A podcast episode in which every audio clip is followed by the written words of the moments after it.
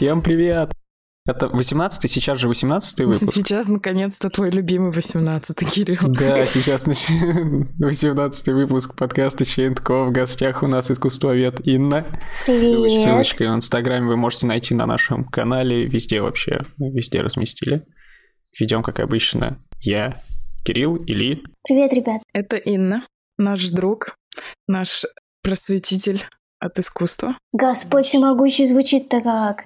Многие, в том числе и я, очень скептически относятся к искусству. Особенно в школе у меня была большая проблема.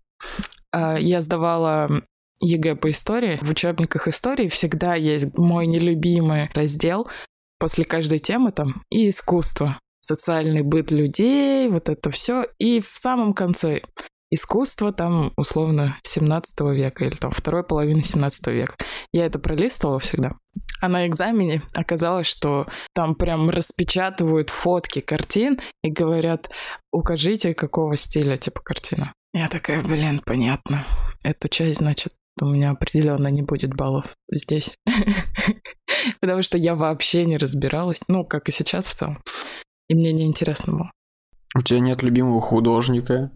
Сейчас, ой, кстати, прям вот сейчас у меня на стене висит картина, которую я сама повесила, но которую нарисовали до меня в 1951 году. Отлично. И что это за картина? Это Чарльз Шиллер, Мгм. американец, называется «Соседи». И там изображены типа здания Мгм. в что-то там в серых темных тонах. Еще раз говорю, я вообще не разбираюсь, но тут здание в, в серо-черных тонах. Вот. Так, Представляйте, как хотите. в общем, мне кажется, мне пора вам рассказать, как нужно общаться с искусствоведами, правда? Ну, ребят, на самом деле, во-первых, скажите мне честно, вот, Кирилл, ты согласен со мной, что когда человек тебе говорит, я искусствовед, ты так тихонечко думаешь, ё-моё, чем ты занимаешься, прости? Не думаешь ли ты, что это достаточно скучная профессия? Как ты считаешь? Я хочу сначала понять, э, чем отличается ис- искусствовед от культуролога. О, боги! Ты сейчас ступаешь на минное поле. Готовься, ПТД. Так это, вот- это вопрос же. Я сейчас просто... Да, я понимаю. Хороший вопрос. Отличнейший просто. На самом деле существует, ребята, вообще три понятия. Искусствовед, историк искусства и культуролог. И вот здесь историк искусства и искусствовед это примерно одно и то же. Относительно очень примерно, но все-таки. Это человек, который изучает историю искусства, то есть он прям выстраивает взаимосвязи, на машине время- времени путешествует из века в век, составляет вот все эти эм, ну, такой безумный профессор, который пытается считывать коды понимания истории искусства и искусства в целом, чтобы когда мы приходили в музей или сами творили что-то, мы делали это с таким внутренним пониманием для чего, потому что искусство, оно всегда об этом. Для чего оно, правильно? У него есть такой посыл, какая-то миссия. Вот эм, помогать считывать произведения искусства – это задача искусствоведа. А культуролог – это еще шире, это гораздо ширше пласт. А, Он идет не только в историю искусства, он может изучать и историю кино, и вот, ну, углубляясь в такие детали, Кино не может быть искусством? Нет, я сейчас так тоже, да, сказанула. Кино не может быть искусством. Конечно, это искусство. Но искусствовед, он, как правило, базирует свои знания и фундаментально начинает копаться в искусстве живописи, скульптуры. То есть он не касается кино, он не касается театра, например, да, это уже будет делать а, теоретик искусства, театра. А культуролог, он вот везде по чуть-чуть. Это такая более м, общая профессия, что ли. А музыка относится к этому или нет? А музыка у нас тоже не относится, то есть искусствовед, он не изучает историю музыки. А это зависит вообще на самом деле от школы искусствоведения. В моем случае, когда я училась на искусствоведа, то у нас была такая президентская программа, впервые она была в России. Мы обучались на нескольких языках, не только на русском, но еще и на английском, на французском и на немецком. И поскольку это была такая первая программа, никто ничего не понимал, никто не знал, кто такой искусствовед, собственно говоря, еще пока. А, были очень такие рамки размытые, поэтому мы изучали и музыку в кино, у нас был такой предмет, мы изучали историю театра, историю оперы, но в целом сейчас уже, когда я работаю в этой области, могу сказать, что искусствовед – это, конечно, человек, который работает с живописью. И вот здесь, когда вы встречаете такого человека, который говорит «я искусствовед», а не культуролог, да, потому что культуролог, как мы с вами выяснили, это человек, который везде и всюду успевает, а, то когда мы говорим с искусствоведом, то ему стоит задать задать вопрос, а в какой области искусствоведения. А ты изучаешь живопись больше, скульптуру, а если живопись, то какой период и так далее. Ну, в общем, такие грустные вопросы, как будто бы, но на самом деле они помогут а, понять, кто перед вами. Вот. Я так понял, что ну, искусствовед занимается документальным искусством, ну то, которое статично, не меняется. Вы изучаете архитектуру, которая сохранилась, картины, которые сохранились. А... И не сохранились тоже. Не сохранились тоже? А как вы их изучаете? Ну смотри, картину могут украсть, произведения искусства могут уничтожить, но от него остались какие-то, не знаю, воспоминания даже. Порой мы работаем с документами, где воспоминания о произведении искусства может быть. Не всегда искусство, оно... Вот я смотрю на него и только так. Есть картина потрясающая а, у Вермеера, такой 17-вековой чувак из Голландии, потрясающая девушка жемчужной сережкой, вы знаете наверняка, да, потому что фильм был такой нашумевший. Но девушка жемчужной сережкой это не самое у него характерное произведение, но в общем не суть. А я про то, что у него есть вообще в мире всего-то картин, не знаю сколько, 36, по-моему, или около того. И, в общем-то, как-то в Америке, кстати, взяли и просто туранули парочку картины. И мы сейчас работаем исключительно с воспоминаниями об этих картинах, с документами, может быть, какой-то фотографии, если сохранилась. Но, как правило, это вот, вот что-то, что-то вокруг. Но с самой картиной мы не работаем. Хорошо, у меня еще один вопрос есть. Чем отличается элемент творчества от элемента искусства? Ну, то есть в какой момент элемент творчества становится элементом искусства? Господи, какие вопросы-то чудесные идут. Обычно, когда такие вопросы задают, то мне хочется, конечно, всегда задать а, ну, такое, такую ответочку кинуть. А как для вас? Почему? Потому что а, вообще, ребят, я хочу сказать, что поскольку немного расскажу о себе, а, мое обучение, мое сейчас преподавание истории искусств, оно базируется на такой немного европейской даже школе, не русской отнюдь, поскольку я уже говорила в самом начале, что преподавание было на нескольких языках, и мы в какой-то момент даже отошли от а, русского искусства и преподавания на русском. И я базируюсь исключительно на европейской манере преподавания, на, а, на ну, в целом вот такое очень свободное скажем так, не, не искусствовед, который сейчас возьмет очечи там с полочки, которые а, далеко-далеко, и эти очечи уже покрыты пылью, и вот так вот возьмет, нацепит их и скажет вам, ребятушки, я сейчас вам всю правду расскажу про искусство, Еще как оно шаль есть. нужна обязательно. О, обязательно шаль, да. Шаль. Нет, к сожалению или к счастью, надеюсь, что к счастью, я не такой искусствовед. Мне нравится доходить до истины, особенно когда такие философские достаточно вопросы вместе и в разговоре. А, поскольку, ребят, честно скажу, в искусствоведении, конечно, мы, искусствоведы, очень любим а, терминологию, мы очень любим все ставить на свои искусствоведческие полочки, придумывать названия, но чем больше я с этим работаю, тем больше понимаю, что а какая разница? Вот какая разница от того, что я скажу, искусство это то-то, то-то, а творчество это то-то, то-то? Что поменяется? Я могу лишь говорить о себе, да, о своем понимании этого. Поэтому вот когда я слышу такие прекрасные философские вопросы, то мне хочется сказать, а для вас-то как? Расскажите мне о вашем понимании для того, чтобы я могла представить, кто по ту сторону экрана или кто по ту сторону, там, не знаю, разговора передо мной, и потом уже рассказать о своем вот видении этого вопроса. Поэтому позвольте, я сейчас задам этот вопрос, если есть возможность в чате ответить, я просто чат не вижу. И, ребят, Лиза, Кирилл, скажите мне, как вы считаете, ведь вы тоже сейчас, по сути дела, занимаетесь искусством. В таком широком понимании слова, что такое искусство, правда? Да, я сейчас впервые задумалась о том, что мы делаем, собственно. И вот вы что делаете? Ой, да мы просто мило болтаем, а потом почему-то другие это слушают. Мне кажется, так. Ну, вдруг так и начинал там Пикассо какой-нибудь. Я просто рисую мило. А другие это почему-то смотрят и потом покупают. Я просто помню, как набросились на Покрас Лампаса, когда он у Дудя сказал, что я занимаюсь искусством. Вот, и все такие, какое же это к черту искусство? И, собственно, оттуда у меня идет этот вопрос. Ну, это же искусство. Я согласна, что это искусство. Вот видите, с одной стороны, мы говорим о том, что это искусство, а другой человек может сказать, это не искусство. Ну, вообще, тут нужно понимать, что есть понятие современное искусство, да? Вот все, что современное искусство, это достаточно сложно.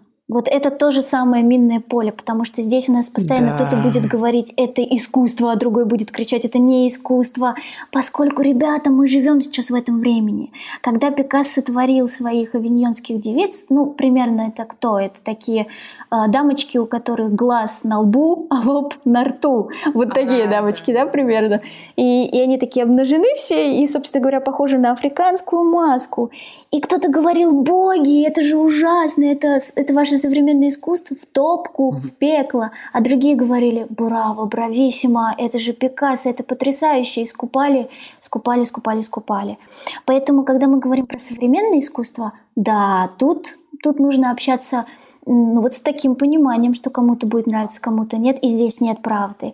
А когда мы говорим про искусство старых мастеров, вот на чем я, собственно говоря, и работаю, с чем, то тут уже немного другое. Время поставило все на свои места. Поэтому нам нужно ждать. С современным искусством нужно ждать.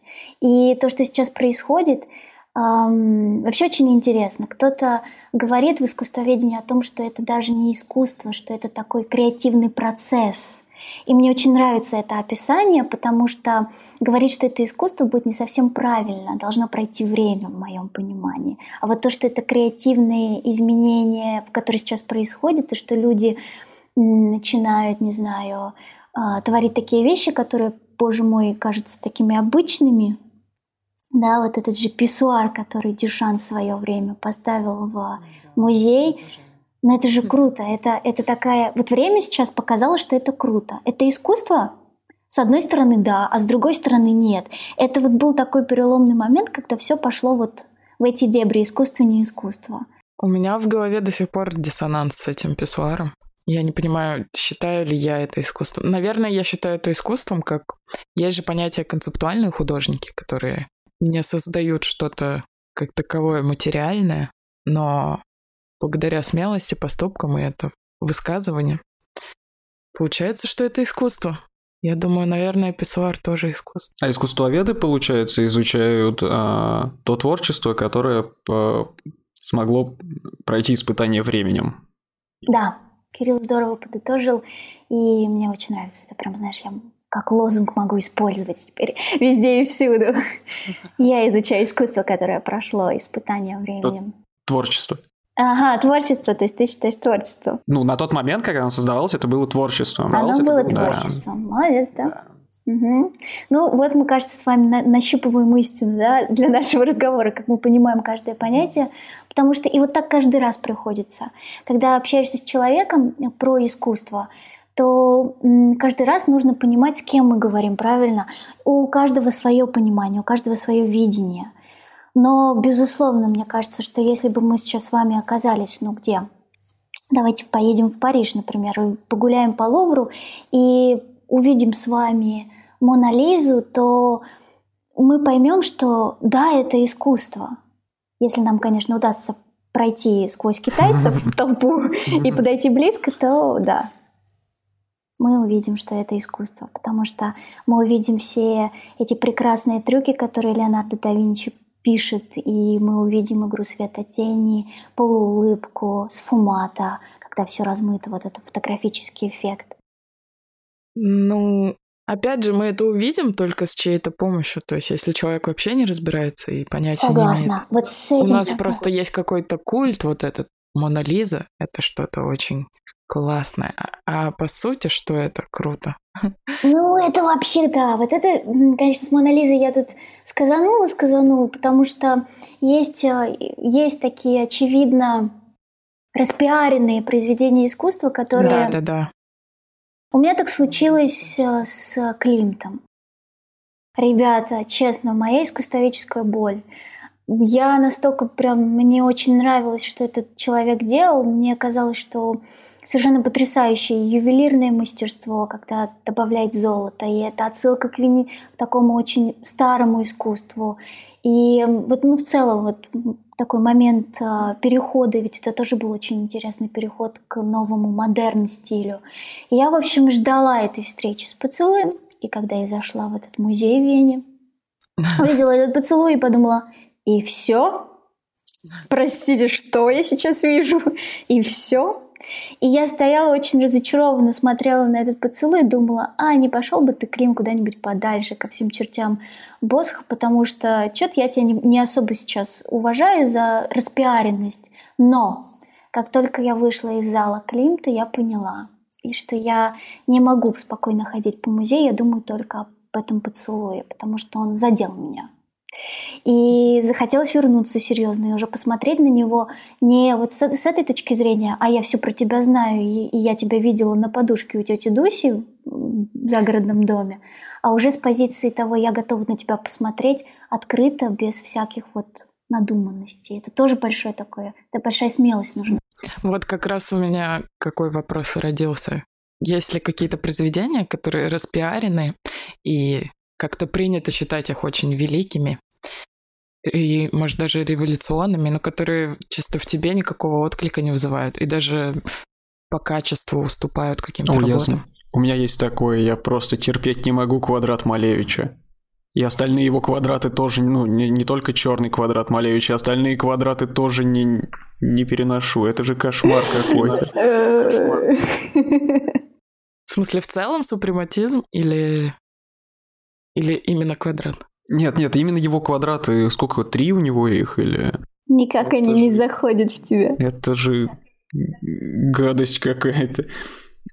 Но еще мне кажется, что среди людей, которые восторгаются такому искусству, больше лицемеров, чем те, которые не принимают его.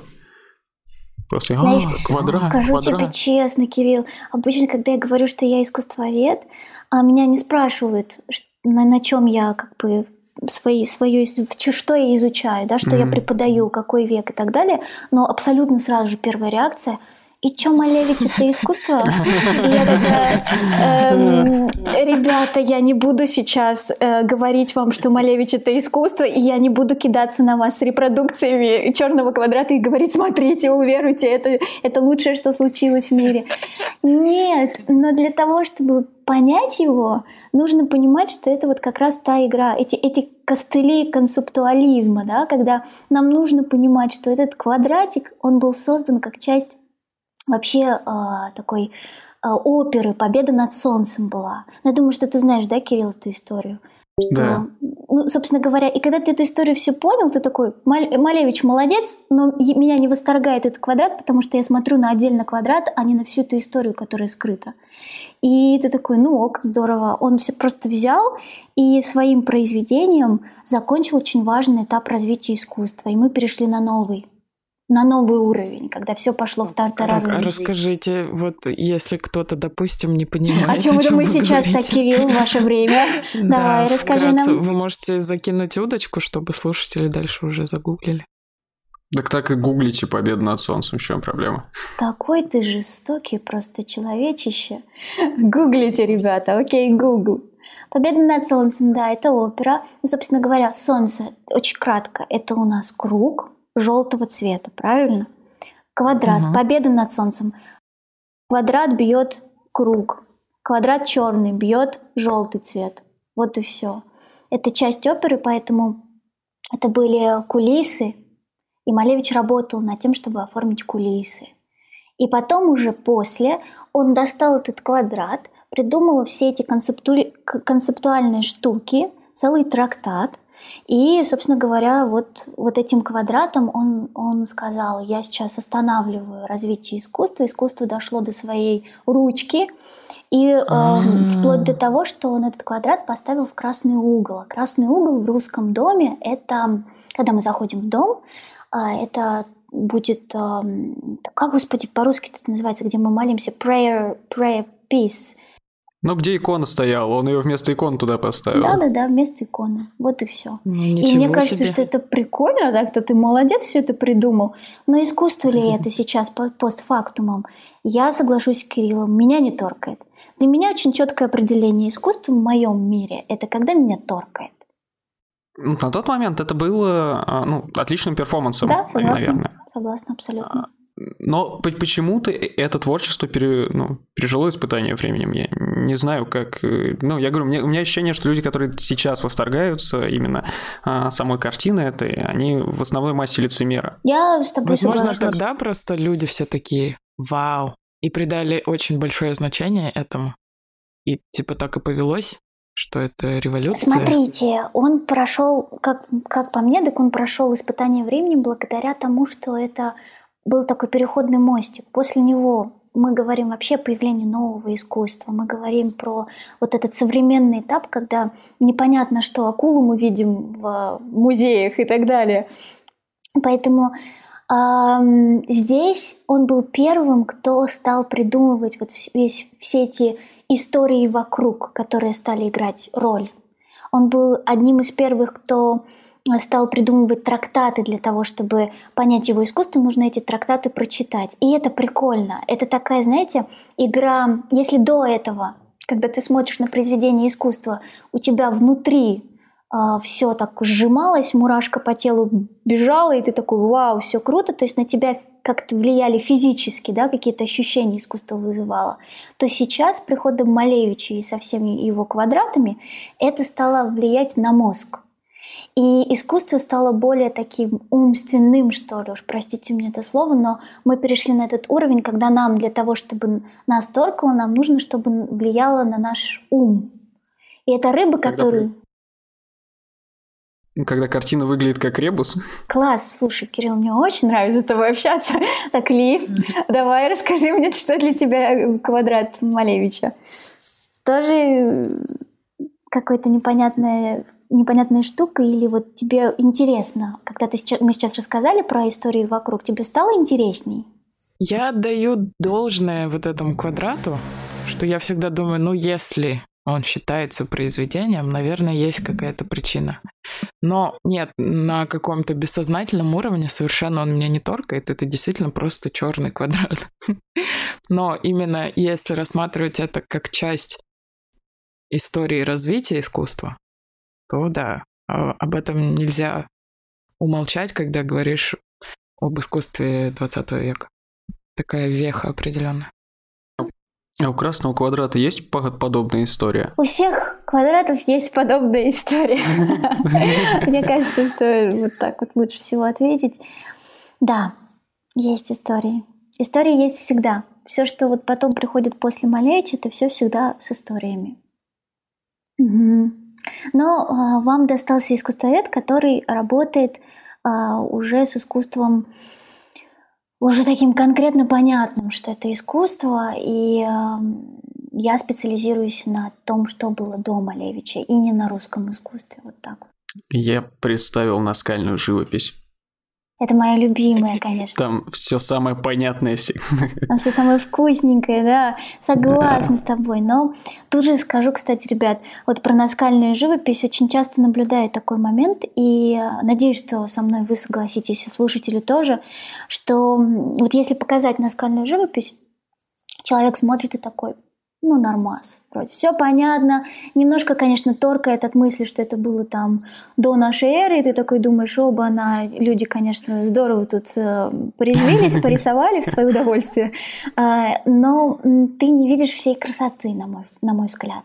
А вот когда мы начинаем относиться к искусству уже сознанием дела, то есть когда мы понимаем, что а, в искусстве все всегда проходит свои пути развития, и так же, как и история, в искусстве есть такая теория Гегеля, когда мы идем по спирали, и у нас каждый этап, он повторяется так или иначе. И когда мы смотрим на наскальную живопись сознанием дела, что 17 веке барокко, в 18 рококо, дальше идет классицизм, импрессионизм и так далее, и так далее. Когда мы знаем уже вот все это, то, что накопила э, история искусства, и смотрим на наскальную живопись с этой позиции, то нам становится гораздо интересней. То есть я говорю сейчас о том, что для того, чтобы вам было круто в музее, для того, чтобы вам было круто, когда вы путешествуете и знакомитесь э, с искусством, необходимо постараться, необходимо его получить. Но получить не в смысле сесть за парту и читать нудный учебник, а в смысле раскрыть свою сердечную чакру и позволить себе просто слушать подкасты, читать не занудные книжки, а, скажем, комиксы про искусство, где доступным языком, приходить на курсы онлайн, а, я не знаю, ну что-то вот постараться нужно. Так просто прийти в музей и понять Леонардо да Винчи можно, но не глубоко. А, можно посмотреть на наскальную живопись, но не глубоко. А мне вот всегда хочется, чтобы люди смотрели на это глубоко, потому что да, мир искусства дает очень много. Он дает очень много личных уроков, когда мы можем просто взять и так поучиться чему-нибудь у мастеров прошлого. Он дает колоссальное воспитание вкуса. Вот Ли, у тебя сейчас висит эта картина, да? Она же на тебя все равно как-то влияет, и ты вот ненароком все равно какой-то момент э, вот этого взаимодействия он присутствует. Кирилл, наконец, который ненавидит черный квадрат, но ведь это же твой вкус, ты же понимаешь, что ты его ненавидишь, и ты такой, ребятушки, это не искусство для меня, это уже круто. Да. М? Кстати, говоря об образовании и об онлайн-курсах, тут следует отметить, что Инна автор и, как это сказать, преподаватель лектор своего собственного курса по истории искусств, на который мы всех приглашаем присоединиться к обучению. Точнее, он получается в архивном варианте, да? Есть какой-то ресурс? Да, да. Ну вот я могу рассказать, если вы сейчас хотите, то вот как бы вы стали изучать историю искусства? Ну-ка, ребят, Кирилл, как бы ты стал изучать историю искусства, если бы тебе сбрело голову? Хочу все понимать, хочу смотреть на подсолнухи Ван Гога и знать, что там есть скрытый месседж, а там есть он. Я бы книги купил. Искусство вечества, собственно, да. И какие бы ты книги покупал? А, в магазине книжном. Я бы пришел в магазин книжный и сказал бы, дайте мне, как разгадать Ван Гога. Все, да, максимально все книги по ну, истории искусств. А, я не знаю, такой вопрос я задаю, да, как будто бы поджидаешь какой-то ответ коварный сейчас. Нет, а я просто не понимаю, ну, а, а с, с чего стоит начать? Ну, а, в первую очередь, каждый раз, когда я начинаю изучать что-то новое, об этом мне много раз рассказывают в интернете, и я не понимаю, насколько это достоверно. Потом я иду искать достоверный источник. Обычно я все-таки нахожу его в книгах. Ну, я сейчас, конечно, хотела... Я с тобой согласна, что книги это очень классно, и а, в них стоит искать а, такую праведную позицию всего. Я про то, что когда мы вот говорим о том, что мы хотим разбираться в искусстве, а я очень часто встречаю таких людей, эм, не, ну, вообще в целом, я вот хочу разбираться в искусстве, да, передо мной такая задача стоит, то, как правило, ребята обращаясь э, к, лю- к людям вот с таким посылом, а с чего мне начать, существует несколько подходов. И самый такой каноничный в России почему-то э, будет от А до Я. Это когда от наскальной живописи и до современного этапа. Вот это, то есть ты проходишь весь этот этап, угу. и пока ты так изучаешь, ты такой уже на Ван Гоге заснул где-нибудь, потому что, боже мой, сколько всего нужно уместить, да? Обычно это самый академичный этап преподавания, который есть. Когда мы приходим в ВУЗ и хотим стать искусствоведами для души, да, то нам будут преподавать именно так от А ну, да, до Я. Много всего пройдет. И здесь я хочу сказать, что я не поддерживаю этот, э, этот такой путь изучения истории искусств, потому что он неэффективен с позиции человека, который вот просто пришел и хочет разобраться, он хочет построить эту систему, он хочет взломать ее. Но почему? Потому что, вот я говорила совсем недавно, на скальную живопись круто смотреть с сознанием дела, когда мы уже понимаем, что человечество натворило. Поэтому а, я предлагаю второй путь изучения истории искусства. А, он заключается в следующем. В истории искусств были моменты переворотные такие, когда бабахнуло, когда произошли революционные моменты, и искусство перешло на новый уровень. Вот мы говорили про квадрат Малевича, это один из них. До самый самый самый первый был а, в 17 веке. Святые ручки демона Караваджо был такой а, очень дьявольский художник, который, собственно говоря, в 17 веке взял и перевел все на такие реалистичные рельсы. Когда мы говорим о том, что искусство перестало быть божественно прекрасным, как оно было в эпоху наших любимых черепашек-ниндзя, Рафаэля, Микеланджело, да, а, а стало оно с, реалий, с реалистичными такими штуками. Это произошло в 17 веке, родился новый стиль барокко. И когда мы смотрим на, изучаем историю искусства, строим свою систему вот с этого переворотного момента 17 века, то сейчас звучит так, 17 век, как скучно, на самом деле именно там, в 17 веке, закладывались азы арт-рынка, закладывалось абсолютно все. Появлялись вот эти реалистичные картины, когда изображен Бог, и у него о боги, грязь под ногтями. Вот это все придумал Караваджо. И я к тому, что начав изучать, вот, скажем, 17 века, с этого первого момента, когда все пошло на новый уровень, то мы, выстраивая систему, 17 потом пойдем в 18 в 19 делаем такие потом закорючки в изучение той же эпохи Возрождения, но мы будем понимать, что произошло после. То есть мы будем как, как на машине времени путешествовать из века в век, но мы строим нашу систему фундаментально с другой позиции. Не от А до Я, а с позиции я знаю, когда произошел переворот, я знаю, в чем его суть, что он привнес в живопись, я знаю, к чему он привел после. Для того, чтобы понять классицизм, мне нужно заехать на этой машине времени в эпоху Возрождения, изучить этих братцев, посмотреть, чего они натворили, и потом вернуться в классицизм, потому что классицизм берет очень много от эпохи Возрождения. Понимаете, о чем я? То есть вот это не линейное изучение, оно такое немного витиеватое – но от этого оно не менее прекрасное, оно дает больше вот этого ощущения реалистичности, ощущения того, что я могу понять эту картину, а не когда просто я смотрю на картину, и она мне непонятна, она, я, она мне не торкает ничего внутри.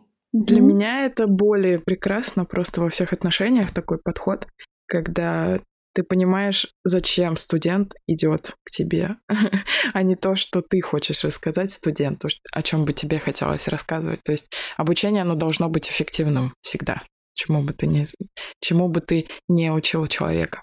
Это напоминает такой подход, как сейчас курсы английского или любого другого языка.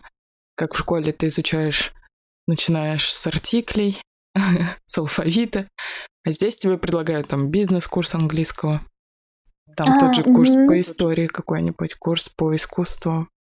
То, что тебе нужно. Зачем ты идешь? Законы рынка получает.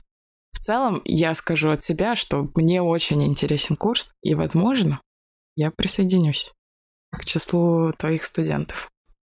Инна предлагает нам промокод, дарит нашим всем слушателям. Правильно? Да, ребята, конечно, да. С большой радостью и трепетом в сердце представляю вам этот промокод. На, на самом деле очень простой. Инна 20. Э, Инну, Инну нужно будет написать с маленькой буквы на английском. I-N-N-A и 20. Вот и все. А ссылку э, я могу потом отправить. Мы все прикрепим и промокод, да, и можете, ссылку. Да, можете написать в Инстаграм, тоже могу там сориентировать. В общем, для тех, кто сейчас блуждает по миру и думает, я хочу разбираться в искусстве, не блуждайте, ребята, я вас жду. Я вас жду. У нас есть проводник. Как э, у Данте. По О, боги! Ты сейчас ступаешь на минное поле. Готовься, ПТД. Ван Гог же переоценен, да? Нет такого? Мне нравится Ван Гог. Он а, однозначно распиарен.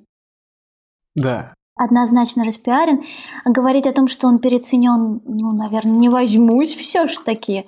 А почему? Да потому что, знаешь, он распиарен с той позиции несчастной совершенно потерянный в жизни человек, который вот берется за кисточку в руки, и все вот вроде бы у него и так плохо, но он все равно предан искусству. Ну, собственно говоря, все эти стереотипы о нищем художнике и так далее. Но нет, нет, нет, далеко не так все было, а, потому что в истории с Ван Гогом, ребятушки, там жестоко всего. У него был прекрасный брат Тео, как мы знаем с вами, да, uh-huh. мне кажется, даже если не особо ты занимаешься изучением искусства, ты знаешь про то, что у него был братец Тео, который, на секундочку, был галеристом. И сам Ван Гог тоже был галеристом до этого. Он работал в фирме своего дяди. А ребята, люди, которые галеристы, и работал он не один год, и работал он очень успешно, так же, как и Тео, это люди, которые всегда знают, как повлиять всегда знают, что будут покупать.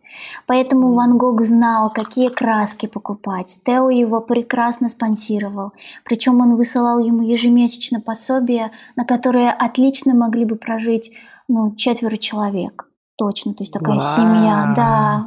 То есть это в каком-то смысле продюсер? Своеобразный, да, своеобразный продюсер. Язык. У них был план изначально, что покупать. Ван Гог — это цветы подсолнухи. Вот я сегодня говорила, да, в первом блоке о том, что uh-huh подсолнухи это не просто подсолнухи, это реально вот месседж для человека, который понимает, а, что в 17 веке появилась эта традиция так писать. И каждый голландец, абсолютно каждый, вот а, мои коллеги из Нидерландов, они всегда очень спокойно относятся к Ван Гогу, потому что они смотрят на его произведение сознанием дела. У них это вкреплено вот там внутри где-то, в ДНК, мне кажется, как нужно считывать эти произведения, потому что они рождены вот среди этого всего э, великолепия, понимания того, что когда ты видишь подсолнухи, подсолнухи там, они не, не первой свежести, да, если вы помните, они такие немного, угу. немного сейчас помрут. Вот подсолнухи мне вообще не нравятся. Ну, а там вот месседж, что все умрем. То есть, когда смотришь на такое произведение,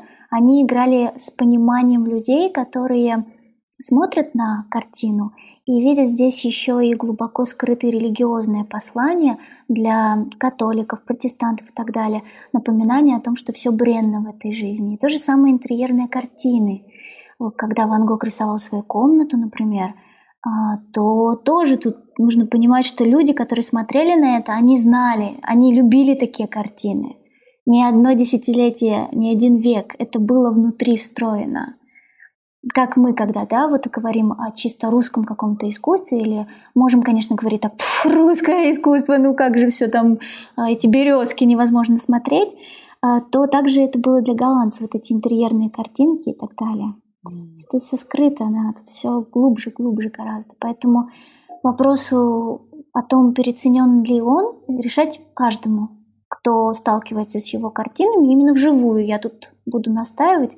Смотреть его можно, благо, практически, мне кажется, в любой точке мира, даже в Японии. Но я к тому, что... Так а жизнь-то он самоубийством покончил? Я так на всякий случай. А, ты сейчас опять задаешь такой вопросище. Это на самом деле большая загадка. То ли это был, было самоубийство в, в том, что я сейчас а, знаю, и то, какие документы у нас есть сейчас в искусствоведении, и то, какие исследования ведут сейчас мои коллеги, из музея да, в, да, в Амстердаме, могу сказать, что большая часть искусствоведческого мира склоняется к тому, что нет. Это был, было не самоубийство, по крайней мере, неосознанное самоубийство в том, что я приду и застрелю себя на этом пшеничном поле, а это был, было стечение обстоятельств и его выбор потом не бороться за свою жизнь, потому что он не сразу умер. А человек, который хочет покончить жизнь самоубийством, он будет стрелять себе не в живот, а куда-нибудь, не знаю, в другое место и сделает это максимально быстро. Ван Гог мучился. Ой, ну это вопрос, насколько он в анатомии шарил хорошо. В человеческой. Ну, не настолько, чтобы в живот. Это можно было еще в палец себе там. Палец из ноги. всех а, воспоминаний, из всего, что... Это очень такая сложная тема, потому что нет ответа. Да, по версии, которую мы читаем в книгах, по той версии, которая сейчас растиражирована, это человек, который был загнан своими внутренними демонами uh-huh. в угол и решил покончить жизнь самоубийством. Это уже последующая романтизация? Да, Все, да. Я отношусь образа. к этому только так. И исключительно опираясь на свои, свой опыт. Вот. А в какой момент э, о нем начали рассказывать, что вот он жил плохо, бедно, э, пьянствовал, не, не было денег, чтобы купить себе новую бутылку, и он отдавал картину за новую бутылку, что ли? история, да-да-да. Что он, мол, ничего не продал за свою жизнь. Да. На самом деле он продал одну картину, это уж точно, прям очень хорошо. Я к тому, что это, это очень хороший вопрос, Кирилл, вообще. Вот такая романтизация, как сказала Ли, появилась ну вот не то чтобы совсем сразу, но не так, чтобы прошел век. То есть это было буквально вот через лет так 30. А здесь нужно понимать, ребят, что почему, даже я бы сказала раньше, весь мир художественный, не, не публика. Весь художественный мир, а, который окружал Ван Гога, а Ван Гог, поскольку он был галеристом, поскольку его брат был галеристом, а, он ведь часто приезжал в Париж к Тео, и Тео устраивал званые вечера и так далее. Вообще Тео был продюсером, как мы знаем, Ван Гога, и, собственно говоря, Тео его знакомил с другими людьми. И здесь нужно понимать, что Гоген, когда он согласился поехать, э, вот, устроить эту резервацию с Ван Гогом на юг Франции, то он был, собственно говоря, вынужден, поскольку он должен был Тео и деньжаты и так далее. Но я к тому, что Тео давал ему эти связи. И люди, которые с ним знакомились, это и Мане, который написал эти кувшинки, да, это импрессионисты, это а, ну много-много кто, Тулуз Латрек, они все понимали, что перед ними гений. Ну, конечно, это я сейчас такое слово говорю, гений, что перед ними человек, который классно, классно пишет картины. Не сносный, но классно пишет картины. Абсолютно все это понимали, поэтому, когда был, были похороны, у нас остался документ, а, был такой художник Бонарт, не широко известен в России, но у нас есть, кстати, его картины. Он написал о том, как были похороны. Тео устроился таким образом, что ну, практически каждый уважающий художник, он скорбил и и какие-то весточки присылал о том, что мы соболезнуем, что умер такой величайший художник. А, и художественный мир знал, что это умер гений. И художественный мир стал продвигать идею о том, что картины Ван Гога, Ван Гога хороши, а, но все-таки публика не сразу это приняла. Публика еще как-то так вот пыталась. Ну а дальше уже любой арт-дилер для того, чтобы продать, он придумывает эти легенды, истории то есть не прошло много времени, не прошел даже век. То же самое было всегда в 17 веке, в 18 веке. В 18 веке вообще знаете, что делали? Брали и просто картины под, подписывали другой фамилией для того, чтобы продать. И у нас есть картина в Лувре. Ребята, до 1980 какого-то там лохматого года, то есть, ну, собственно говоря, не так, чтобы сильно давно, да, эта картина висела под именем художника мужчины Хальса. А оказалось, на секундочку, что эту картину написала женщина. И ты такой думаешь, оба, она. Потом, а вот, подписали, у нас, что кстати, продать. напоминаю, феминистический подкаст. Вот вам. Я за что это. Мужчины-то я, эти творят. Я вот, я, я сейчас как раз занимаюсь исследованием женщин в искусстве, и ближайшая моя онлайн-лекция тоже будет про женщин в искусстве. Это я делаю уже не один год, и прям торкает меня от того, что они делали. Они такие молодцы. То есть Ван Гог, он такой, он был прям в тусовочке? У него прям, как, как бы сейчас сказали, нетворк был он развит у него был, на уровне. У него был доступ к этому нетворкингу, но у него он не был в тусовке из-за своего характера. С ним было угу. невозможно вообще разговаривать. Он был в смысле скандальный или он наоборот какой-то закрытый был? Он какой-то такой эпатажный? Или типа... Он не был не эпатажным, как Сальвадор Дали, который приковывает внимание. Скорее, он был очень закрытым. И опять же, тут я опираюсь на документы исключительно, которые остались. Тео, будучи галеристом, устраивал, естественно, званые ужины. Это было нормой, а, когда у тебя там по четвергам я принимаю, а по субботам нет и так далее. То мы знаем по документам, что будучи вот таким галеристом, он принимал, конечно, художников для того, чтобы сделки согласовывать и так далее. И в те времена, когда Ван Гог, старший Винсент, гостил у Тео, никто не решался приходить на эти званые ужины, потому что он был такой очень неотесанный в, в, в разговорах и так далее. Но тут уж я могу только догадываться, ведь никто же не пишет, что он был такой мудачок, когда разговаривал или еще что-нибудь, правильно? Все так очень цивилизованно Я представляю в воспоминаниях. Был прекрасный вечер у Тео, а там был его брат, который, как обычно, всех бесил. Ну, что-то вроде того. Мало кто пришел. Такая же история была с Сезаном. Знаете такого художника? Сезанн. Нет. Вообще удивительный, крутой художник.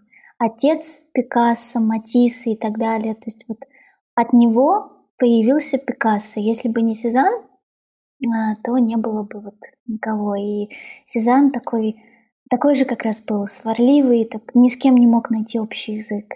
И вот сейчас про него, когда достаешь документы, читаешь, и вот а, всякий уважающий себя художник того времени, это тоже и время Иван Гога, кстати, тоже, а, писал о том, что это был такой неуклюжий медведь в общении. Вот мне кажется, что Винсент Ван Гог был таким же неуклюжим медведем в общении. Ну, собственно говоря, женщины же что? Женщины падки на что? На красивые речи, правильно? У Винсента Ван Гога женщин не особо, чтобы и было много. Поэтому, мне кажется, тут можно проследить некоторые взаимосвязь, как он общался с людьми. Вот. А, то есть это мерило? Ну нет, это я сейчас, конечно, утрирую, но думаю, что это многом говорит. А еще это звучит как сексизм, и поэтому я осуждаю. Ну, осуждаю, осуждаю. Нет, прости, конечно, я понимаю, что тут я. Нет, Кирилла очень легко на осуждение вывести. Не переживай. Я... Для меня это очень хороший поинт что количество женщин — это показатель социальной успешности. Господи, ну я такого уж точно не говорила. Сейчас Ладно, это я сказала. полетели в меня камни. Инна такого не говорила. Спасибо большое, Ли. Что я хотела сказать? Сейчас, сейчас, сейчас, погоди, погоди, погоди. Какой документ показывает, что у Ван Гога было мало женщин? Документ жизни, да. Молодец, молодец.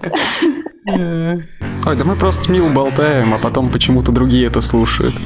Что хочу сказать? А, насколько важно выстраивать социальные связи. Я как человек, которому это удается с трудом большим, все чаще ударяюсь об эту глыбу, Просто я-то живу с таким идеалистическим представлением, что если я просто буду хорошо делать свою работу, неважно какую, но при этом я не буду слишком много уделять времени и тратить своих усилий на то, чтобы общаться с людьми, с коллективом, с, э, там, не знаю, с теми, кто по иерархии выше меня стоит, и вообще с любыми людьми, то тем не менее у меня получится сделать что-то хорошее, что мне будет нравиться.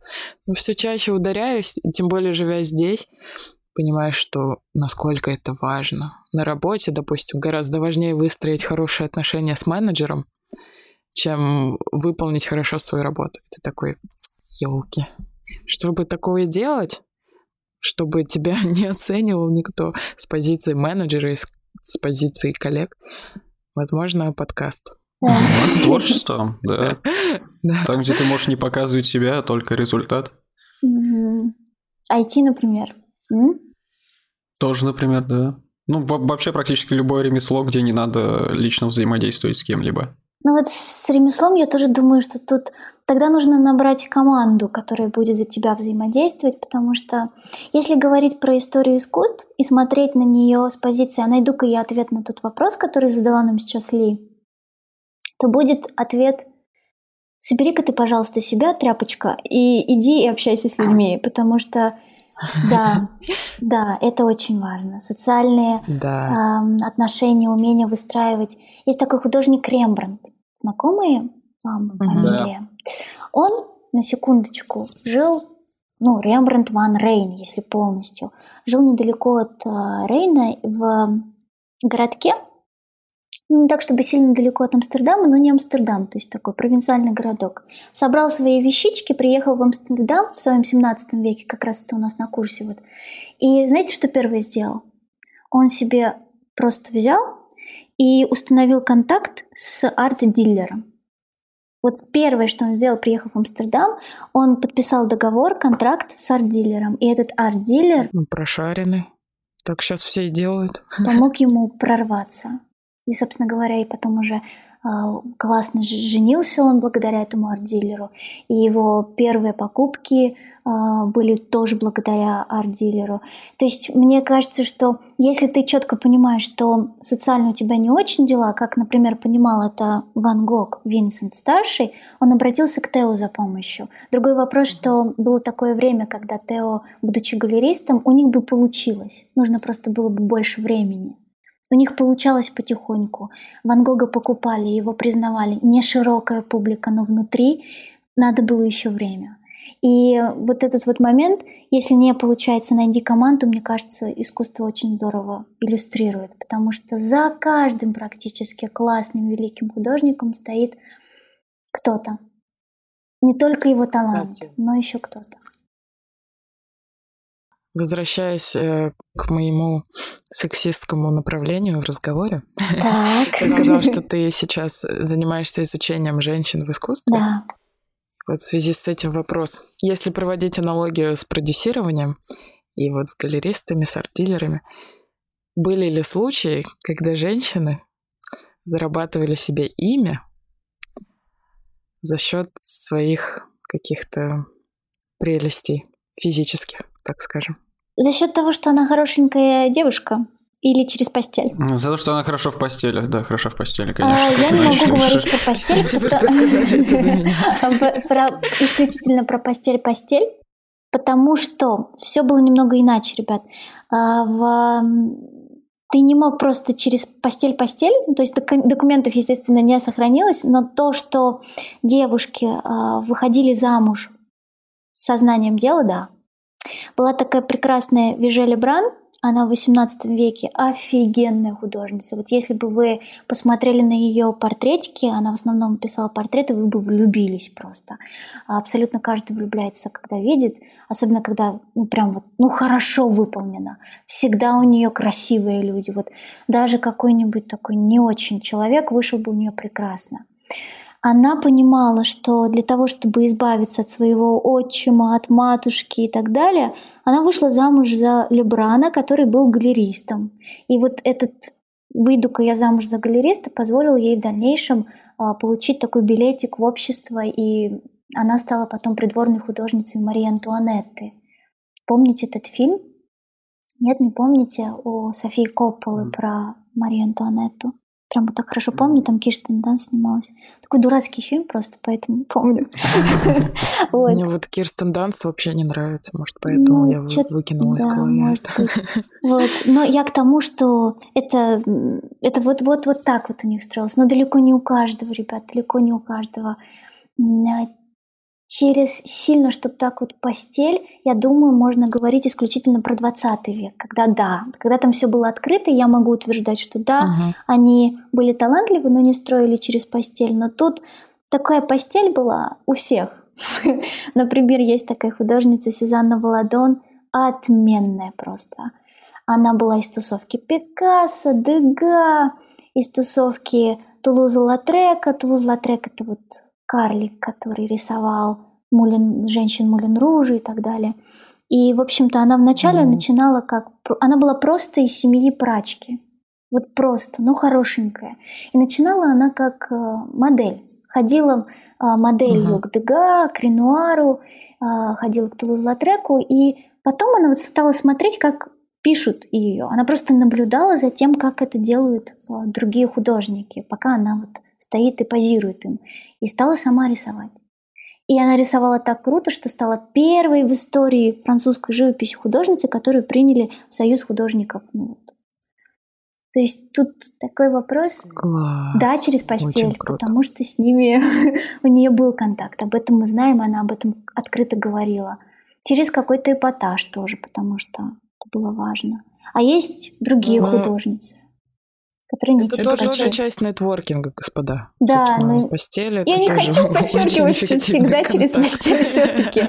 Есть другое. Есть другое. Есть, есть те, кто делал свое имя просто и потом, и кровью, и им проходили художницы такой этап, когда они не могли вот в эпоху, допустим, тот же 17 век, да, они могли покупать спокойно краски. Нужно, чтобы эти краски и кисти покупал э, муж или слуга. О, То есть ты не могла прийти в магазин Правда? купить. Конечно, да. Был какой-то запрет прям да. а, Да. официально Да, или это... да. Женщина не должна заниматься искусством, она должна заниматься тем, чтобы делать хорошо своему мужчине, своей семье, развлекать искусством простым. То есть, когда приходит э, какой-нибудь гость на званый ужин, он мог похвалить подушку, которую она вышила, или, скажем, похвалить, как она музицирует, и, может быть, что-нибудь рисует. Но никакого вам искусства «Вау!» Вау, А женщинам это не Вот это нравилось тоже. это открытие для меня большое, спасибо. Мгм. Очень интересно. А, у меня больше такой технический вопрос. Ходил, значит, на Рембранта с его учениками. А, и на всех картинах, на больших таких композициях в основном, ну и не только, один из углов верхних, правый или левый, я сейчас не вспомню, обычно прям был пустой-пустой.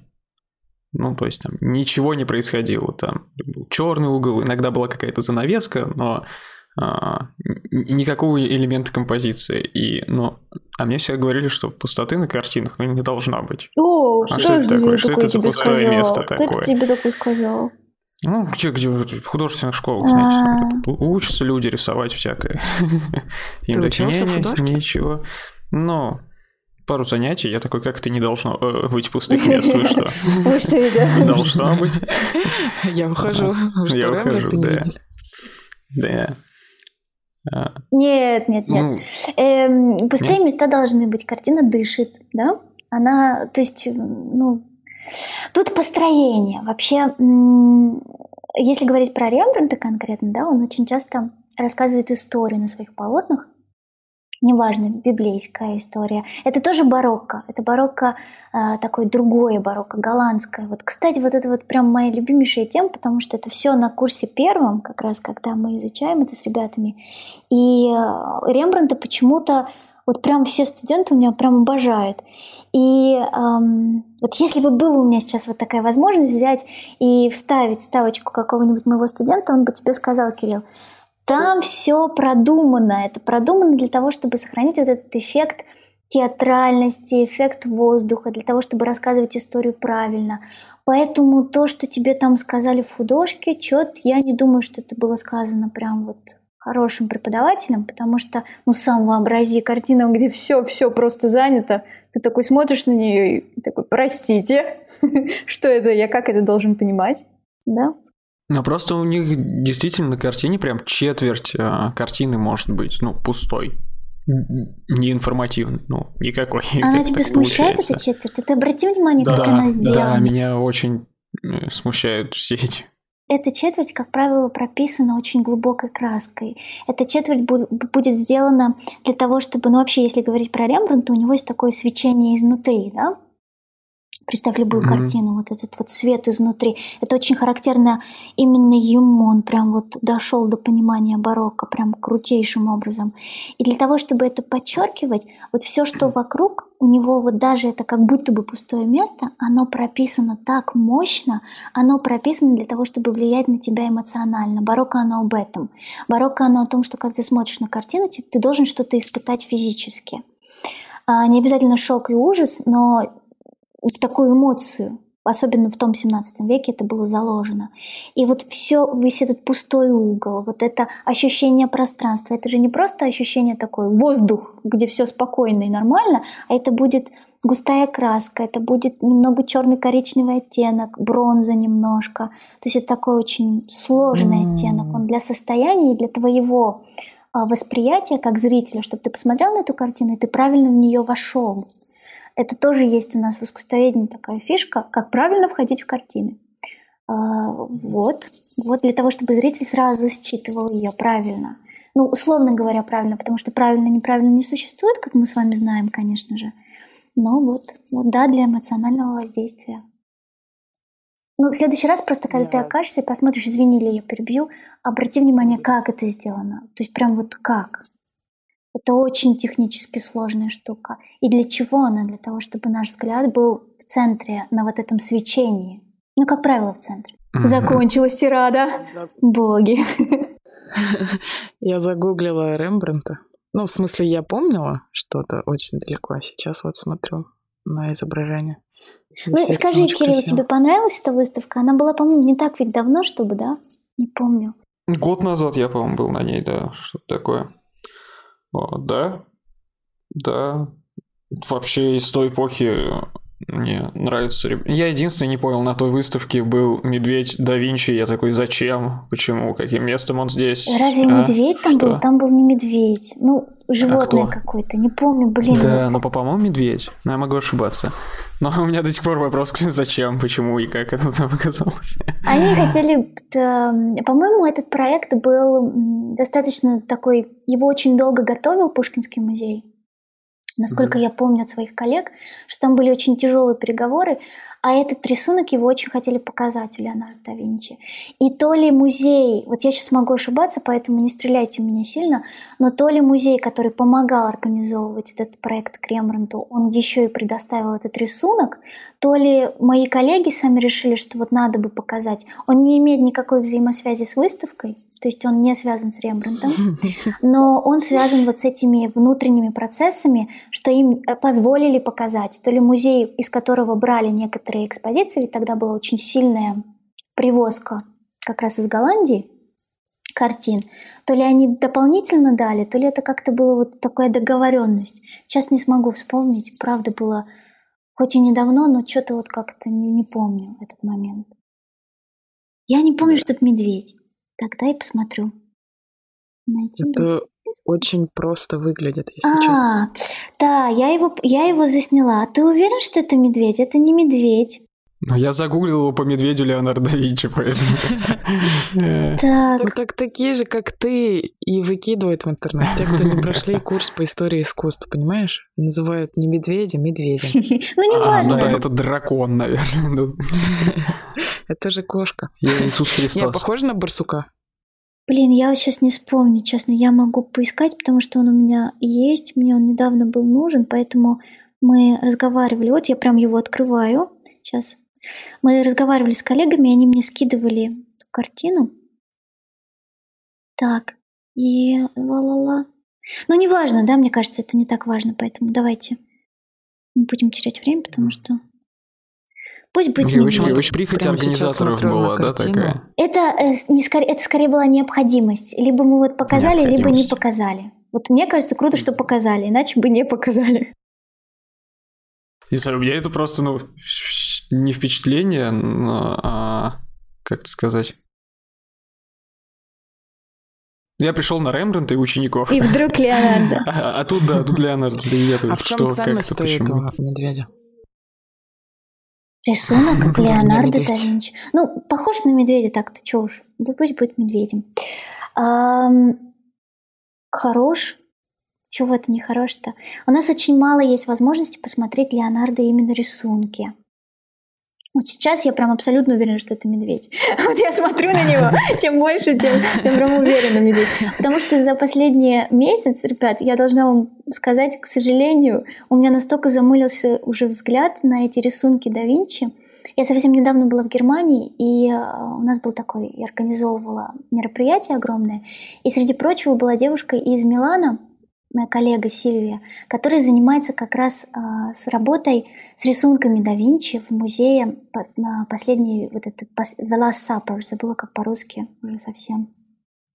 В общем, я к тому, что я насмотрелась уже столько, поэтому этот медведь мне уже кажется не медведем, но сейчас смотрю и понимаю, что это медведь.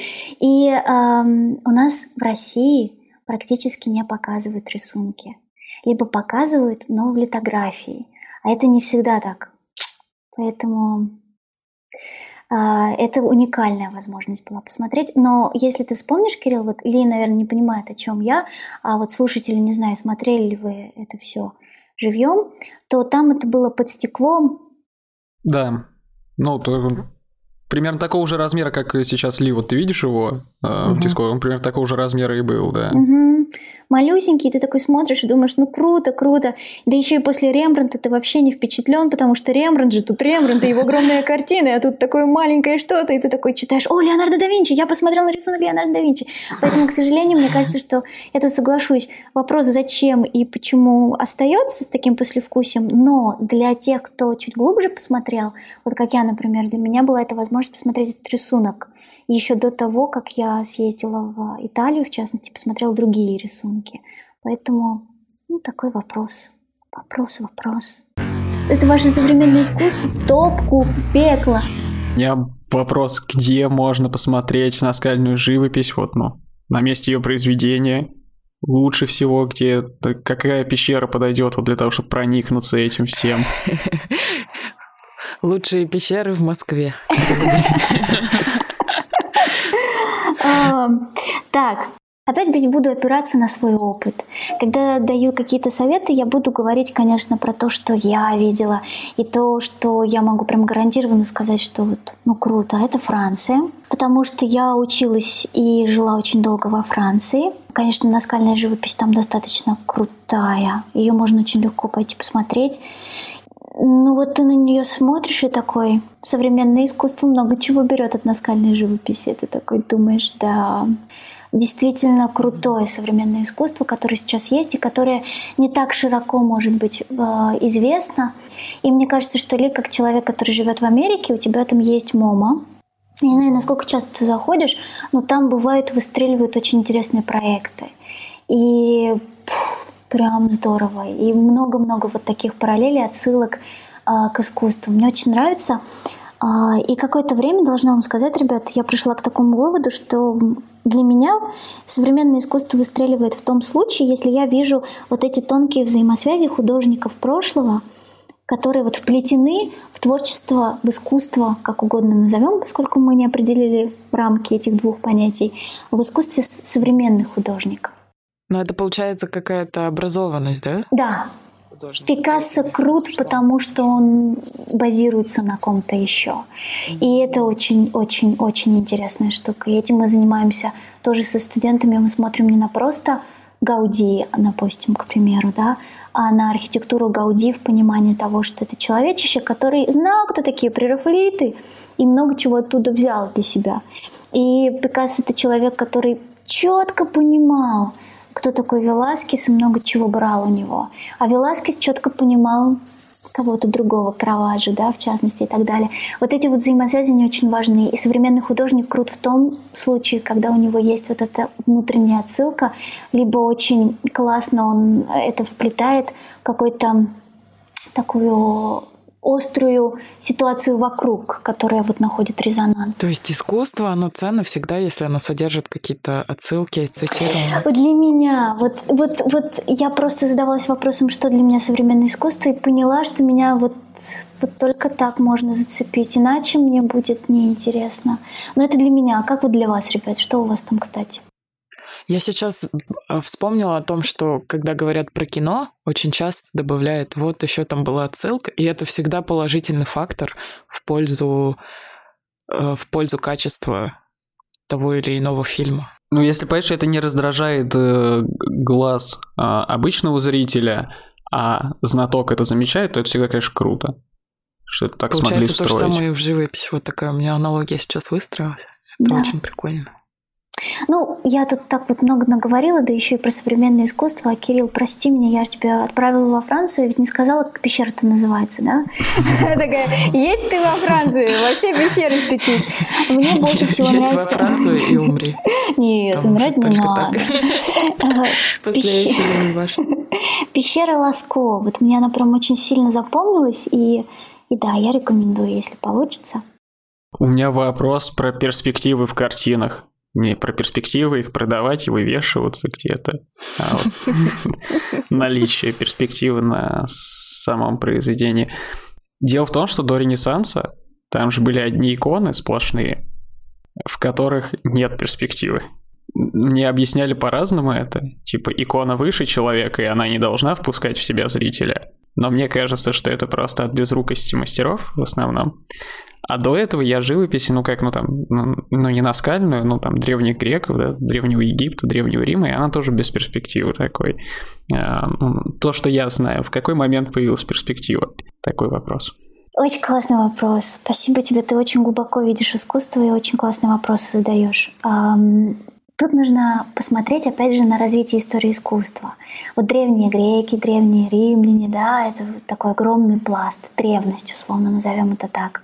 Потом случается у нас средневековье, и после средневековья у нас приходит наш любименький Ренессанс. Но Ренессанс мы всегда с вами ассоциируем эпоху Возрождения только с черепашками ниндзя. Мы говорим о том, что это Рафаэль, Микеланджело, да Винчи и все. Но на секундочку. Для того, чтобы появились такие магиканы, которые, собственно говоря, уже в своем лохматом 14, 15 и 16 веке сотворили такое, что просто Пикассо может курить в сторонке и думать, как бы мне подражать им, а, мы должны понимать, что они не сразу пришли, были художники до. И вот есть подэтапы. Если совсем просто, то существует этап проторенессанс, потом ранний Ренессанс, потом высший Ренессанс. Вот это высший Ренессанс, высшее возрождение, это как раз э, Микеланджело, Рафаэль и да Винчи. И есть еще поздний Ренессанс.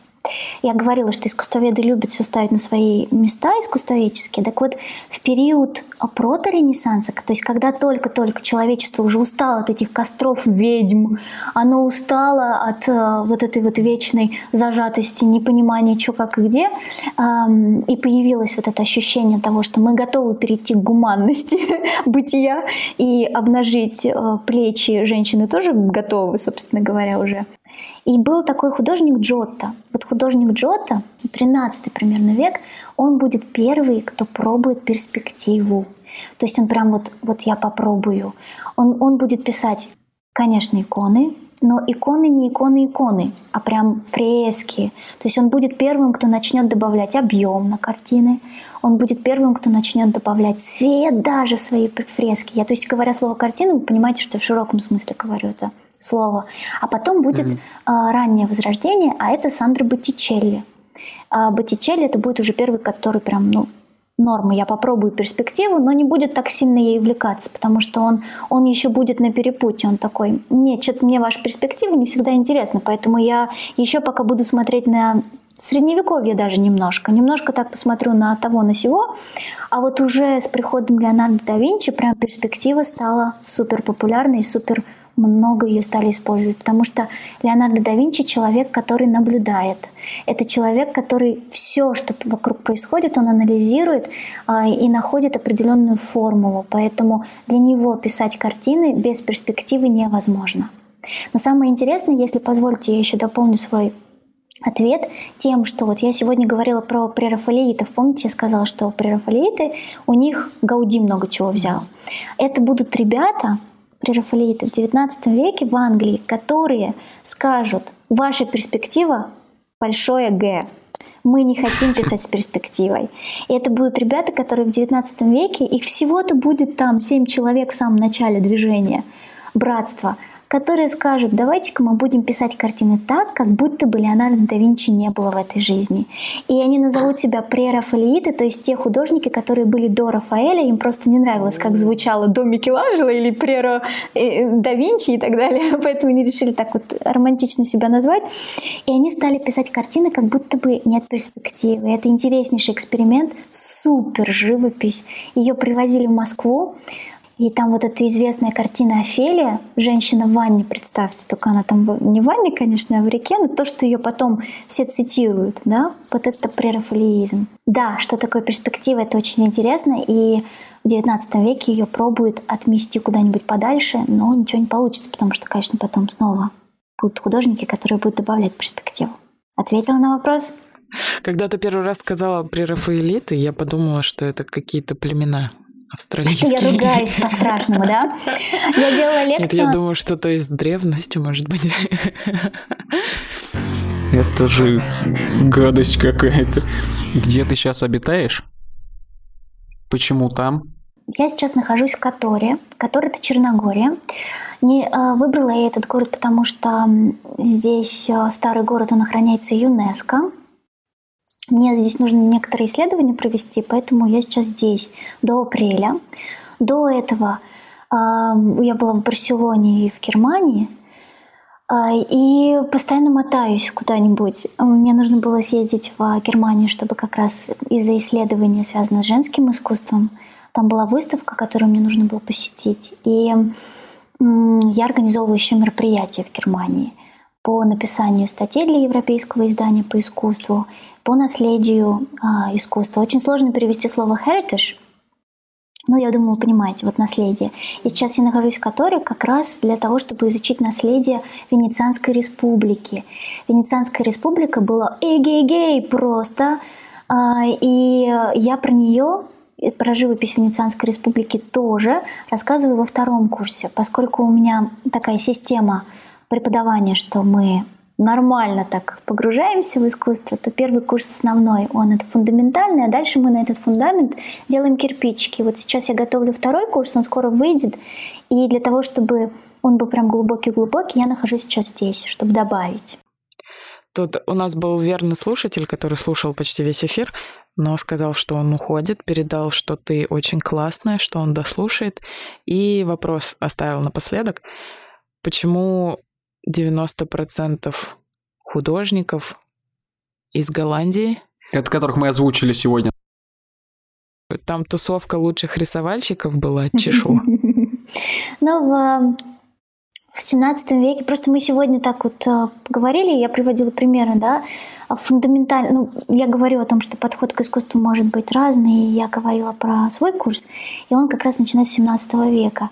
И поэтому, может быть, я говорила и про Рембранта, и связала это потом все с Винсентом Ван Гогом и так далее, поэтому, может быть, сложилось впечатление этих 90%, но, конечно, нет. Но в 17 веке и так и да, тусовочка была там, особенно в, ближе вот к концу 17 века. Золотой век голландской живописи, на секундочку, если вы откроете учебник, там будет написано именно так про 17 век. Тусили, и хорошо тусили, очень качественно тусили. Это и Рембрандт, это и Вермеер, о котором мы говорили, есть еще такой Хальс, есть еще, ну, много кто, в общем, есть. А сейчас как у голландцев с искусством? Сейчас у них наркотиков очень много. Я думаю, с искусством тоже должно быть неплохо. Вообще очень интересно, ребят, смотреть, чем больше занимаешься историей искусства, ты видишь, как меняется центр, условно говоря, да? Угу. То есть, если мы говорим о том, что в эпоху Возрождения. Естественно, центр у нас где? Это Италия. Ну, тут, тут уж гадалки не ходи, это Италия. Ну, безусловно, да. Италия рулит. Прям хорошо была поцелована Богом Италия даже в 17 веке, потому что вот эту революцию с Караваджо, о котором я говорила, тоже начал итальянец, он был итальянцем, это все было прекраснейше.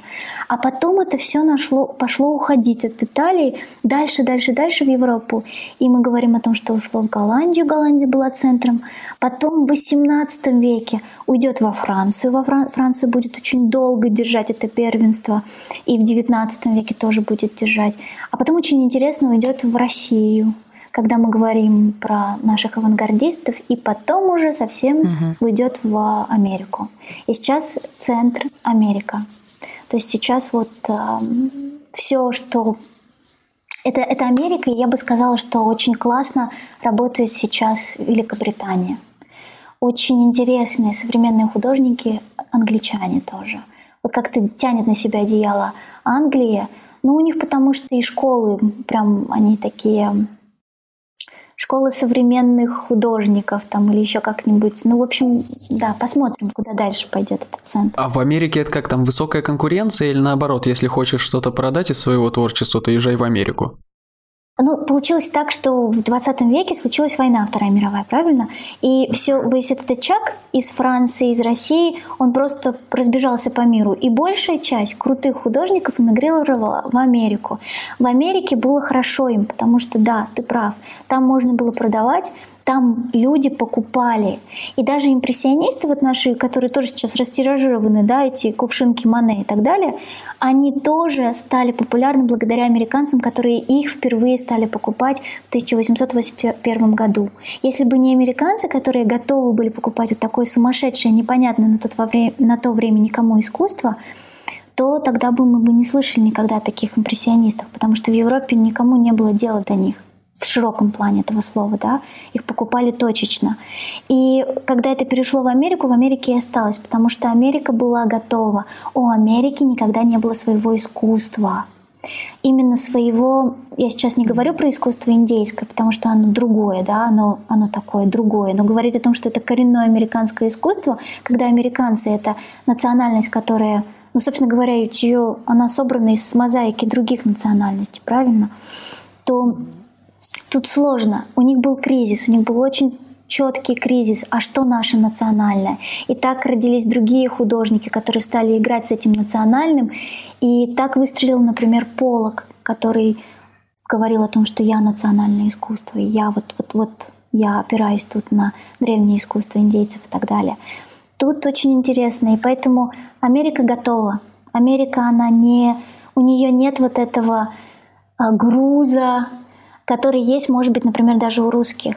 Мы привыкли, мы ожидаем что-то, нам сложно. Поэтому, когда наши коллекционеры великие, Щукин и Морозов, покупали Пикассо, э, Гогена и так далее, и привозили в Москву, то москвичи говорили, окститесь, это просто ужасно, это невозможно на это смотреть, то они так говорили, потому что наше искусство, оно с березками, оно другое. Uh-huh. И русские не готовы были покупать. А американцы, у которых не было березок в их ДНК встроенное, что смотри на березу и люби ее на картине, то у них по-другому это сработало.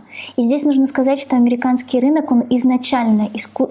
рынок искусства, он строился на очень крутых коллекционерах. Это и Пегги Гугенхайм, и в целом все семейство Гугенхайм.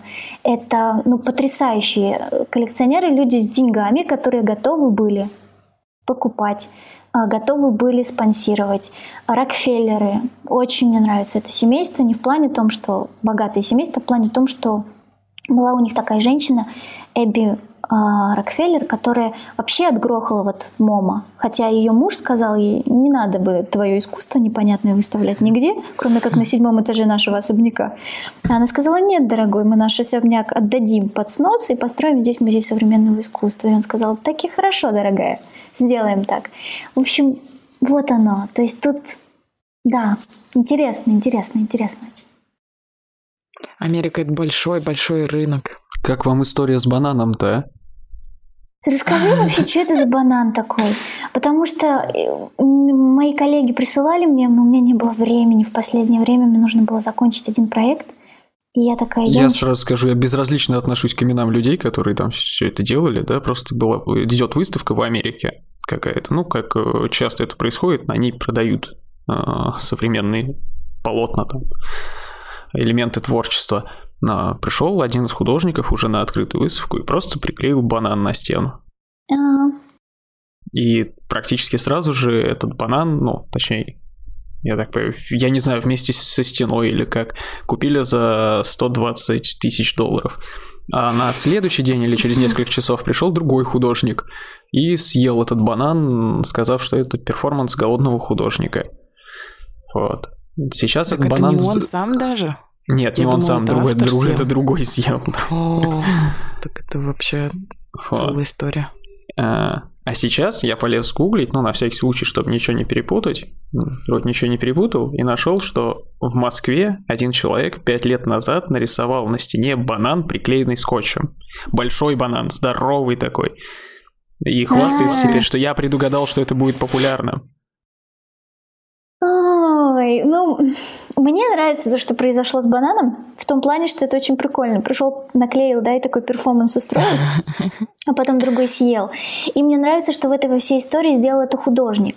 Почему мне это нравится? Потому что это хотя бы имеет какую-то подоплеку и связанную хоть как-то с искусством. Типа, если а, художник что-то делает, да, то это как бы уже искусство.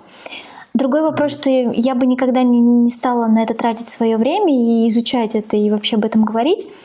А, но Ребята, современное искусство страшное дело. Мы уже говорили о том, что к нему можно относиться вот как угодно. То, что та история, которая произошла с бананом, мне кажется, говорит о том, что художник сейчас на себя берет эту ответственность. Он говорит о том, что все, что я делаю, это искусство. Был такой, по-моему, в начале 20 века, могу сейчас ошибаться, либо в начале, либо в середине. Художник, который а, продавал говно художника. Да. Там, там, там, по-моему, одна осталась в, в итоге на данный момент. А, типа несколько еще? В консервы. Да, и продавал. Есть воздух художника, по-моему, от этого же.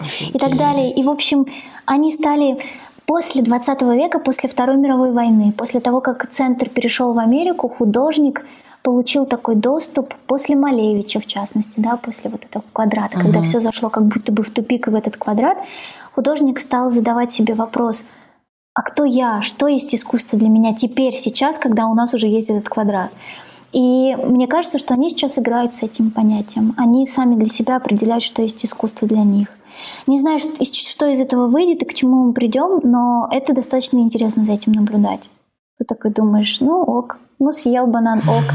На самом деле таких штук было очень много. В, есть такой художник Уильям Тернер, который вообще такую, такие крутые картины писал. Вот загуглите, Уильям Тернер, художник. Это просто бомба. Он делал это еще задолго до импрессионистов. Он потрясающе передавал движение, потрясающе передавал воздух. Вот он был таким прям вот, ну, крутым. И он делал следующее. Его никто терпеть не мог, хотя он был академиком. Он выставлялся на выставках и подходил за пять минут до открытия выставки и дописывал картину. Он мог на нее плевать при всех, потому что вот он, ему нравился этот эпатаж, ему нравилось работать с полотном. И вот тоже ведь такой же перформанс он устраивал. Что уж тут говорить. И это был не 21 век, а другой век. Тут вот очень такие художники, существа, они... То есть Ван Гог, он такой, он был прям в тусовочке? Насколько важно разбираться в искусстве? Какие бонусы у этого? И ну, почему, как ты думаешь, почему обычному человеку стоит разбираться в искусстве, хотя бы какими-то ага. базовыми знаниями обладать? Очень крутой вопрос. Или спасибо, потому что, мне кажется, вообще я за то, что, ребята, нужно жить красиво. Не в смысле тратить много денег, а в смысле наслаждаться жизнью, каждым мгновением. Потому что сейчас скажу такую фразочку, после которой вы скажете «м-м-м», а, нужно, потому что всегда она может остановиться в любой момент. Мне хочется знать лично для себя, лично для себя, что что я сделала все возможное, чтобы мой каждый день был крутым. Но крутым значит, что я наслаждаюсь, когда смотрю на что-то, когда я классно провожу время, неважно, смотрю я, не знаю, а, «Секс в большом городе» или «Гарри Поттер». Я выбрала, господи, не смотрела ни то, ни другое, так, чтобы адекватно долго. Ну, да, простите. Сейчас я, кстати, смотрю «Гарри Поттера», только сейчас. Вот, а, мне хочется, чтобы мы, люди, не щелкали семки и не смотрели «Малахов плюс» какой-нибудь по телевизору, для меня искусство, оно как раз дает вот эту возможность откинуться от чего-то такого бытового. Но не в плане того, что искусство это только для избранных, нет. Изучая историю искусства, мы с вами невольно начинаем свой вкус подлатывать. Но еще плюсом получаем такой багаж историй, которые учат, такие уроки, которые, черт побери, очень сильно и круто влияют на нас, а, уроки, которые, ну не знаю, если ты фотограф, у меня очень много студентов-фотографов, которые вообще по-другому начинают фотографировать, потому что меняется угол восприятия. Всегда, чем бы мы ни занимались, вообще всегда у нас возникает вопрос, а как, куда мне пойти дальше? Вот я дошел до потолка, что мне делать дальше? И вот, вот что мне делать дальше, ответ на этот вопрос есть в историях из мира искусства. Любой профессиональный вопрос, который мы задаем, если мы занимаемся чем-то, тоже есть в мире искусства. Личный вопрос. Там столько историй. Вот знаете, бывает так вот очень-очень плохо на душе, а потом ты окунываешься в этот мир, и ты не, не только розовые там пони летают в этом мире, но есть истории, например, о женщине-художнице, которая была изнасилована своим учителем. И она пережила в своем 17 веке пытки для того, чтобы подтвердить, что она была изнасилована. Ее просто ну, никак, никуда ее не, нельзя было приткнуть после этого всего. Она сумела добиться славы и до сих пор одна из известнейших художниц. И когда ты видишь на такие истории, э, смотришь такие истории совсем под другим углом восприятия, ты как бы и свою жизнь тоже обогащаешь. Вы со мной согласны, что искусство, оно добавляет вот это ощущение красоты. Ты учишься видеть не просто, не знаю, дерево, а по-другому ты его воспринимаешь, условно говоря. Я бы тут добавила, что для меня искусство не только изобразительное, но литература относится к искусству? Ну, конечно, да. Конечно. А, ну вот. А, как и литература, как и классическая музыка, допустим, это все помогает отвлекаться от твоей рутины, от твоей жизни обычной вот этой низменной, которую ты ведешь каждый день. Для меня это всегда так. Извини, я тебя тут перебью, потому что мне прям вот ухо резануло, когда ты сказала отвлекаться. Мне кажется, и что я вижу сейчас со своими студентами, это не про отвлекаться, от, потому что у тебя все плохо и потому что это рутина, а наслаждаться своей рутиной по-другому, строить свою рутину по-другому. Это настолько вот невидимый, как будто бы результат. Вот когда, знаешь, меня очень часто спрашивают, ну и для чего мне знать историю искусства? Спрашивает меня парень, который на картах сидит у подъезда и такой, ну, очевидно, для того, чтобы ты выпрямился, чувак, и не сидел на картах и сейчас не щелкал семки, потому что оно дает, да, такой совершенно другое понимание реальности. Кирилл, как мужчина, скажи мне, вот как ты считаешь, для чего? Для чего? Для чего мне нужно искусство или для чего людям нужно искусство? Давай тебе. Мне искусство нужно для, для того, чтобы а, найти единомышленников, которых я никогда не буду видеть лично, но они с помощью своего творчества смогли передать какую-то идею, я либо с ней согласен, либо нет. Но если согласен, да, то они становятся моими любимыми там, художниками, музыкантами, а, режиссерами, писателями такого рода. Ну, своего рода это поддержка моя в жизни, что я не, не, не дурак, который в одиночку топит за что-то. Да, да, да. Вот это все, это еще очень крутые вопросы, ответы, точнее. Да, вот для этого, потому что ты невольно приглаш... прикасаешься к чему-то вот такому, ты находишь, да, этих единомышленников, ты у них чему-то учишься, с ними с чем-то не согласен и так далее. Да, это вечный разговор. Да, я согласна, что нужны проводники. Очень согласна с этим, потому что без проводника можно потеряться. Но не потеряться... Мы сейчас не про употребление ЛСД и грибов говорим, да? Я на всякий случай. Хорошо. Ну, это грибы, ЛСД, Третьяковка, вот это Везде нужны проводники. Везде нужны проводники. Ну, везде, да. Ну да, и можно в физическом, в физическом смысле можно потеряться в искусстве, когда вот заходишь в Третьяковку или в Мед или в Мому. Ой, это страшно. Там столько просто тысячи залов нескончаемых. Если у тебя в голове нет хотя бы какого-то представления, что конкретно ты хочешь увидеть, mm-hmm. то считаешь, ты не увидишь ничего. Лучше прийти за одной картиной и точно знать, что ты хочешь посмотреть, чем да. идти просто рандомно, и я хочу посмотреть хоть что-то. Нет, иди и смотри одну картину или одну конкретную выставку. Да, очень-очень согласна. Нужно, когда мы путешествуем особенно, вот это ощущение «я дорвался наконец-то», и я обязан угу. посетить Лувр, когда я нахожусь в Париже, э, то голова пойдет кругом, если ты будешь обходить весь Лувр. И э, нужно себе просто дать такую бумажку. Я разрешаю себе не смотреть то, что я uh-huh. не успею посмотреть. И вот, вот правда, станет так легко, когда ты придешь и просто ну, посмотришь на Венеру Милосскую, Леонардо да Винчи, в общем, на все то, о чем все всегда говорят, на эту попсу как будто бы, да. Но ты uh-huh. посмотришь не, не три секунды, как мы обычно делаем это галопом по Европам, а реально так вот остановись и мне кажется, искусство очень здорово учит останавливаться. Мне это очень нравится в искусстве. Истинное искусство учит остановиться. И это прям прикольно. Такое замедление. И особенно в нашем crazy ритме, когда мы просто все время как белка в колесе, а потом бабах, и такая красота перед тобой, что ты невольно начинаешь даже дышать по-другому. Вот это круто. Вот это круто. Если вы вдруг окажетесь в Париже и увидите очередь в Лувр, не расстраивайтесь, рядом есть магазинчик Louis Vuitton, и там бесплатно подают шампанское. Спасибо, Кирилл. Это ценнейшая информация, которая обогатит вашу поездку в Париж. Да. Настоящее шампанское. Вот кто в жизни пил настоящее шампанское? Из наших слушателей? Да никто, наверное. Количество женщин – это показатель социальной успешности. У тебя есть топ-10 работ, которые субъективно нравятся именно тебе? Именно мне. Ты можешь выделить, да, такие? А, хороший вопрос. Спасибо Чтобы тебе. мы пошли, все загуглили и прикоснулись к этому. О, боги. Нет, значит, вы сейчас будете смотреть через мою призму, поэтому не обязательно вам понравится. Правильно же вас может это вообще отогнать. Мне очень нравится Шилли. И это тот художник, о котором я очень хочу сделать лекцию, но пока мои студенты не готовы. Я очень вот, надеюсь скоро сделать ее. Шилли, это будет он. У него очень страшные картины. И я должна сказать вам, что вообще у меня есть такая стена вдохновения, то есть мой стол искусствоведческий, где я работаю, и я вешаю разные картинки такие, ну, там совершенно разные, то, над чем я работаю.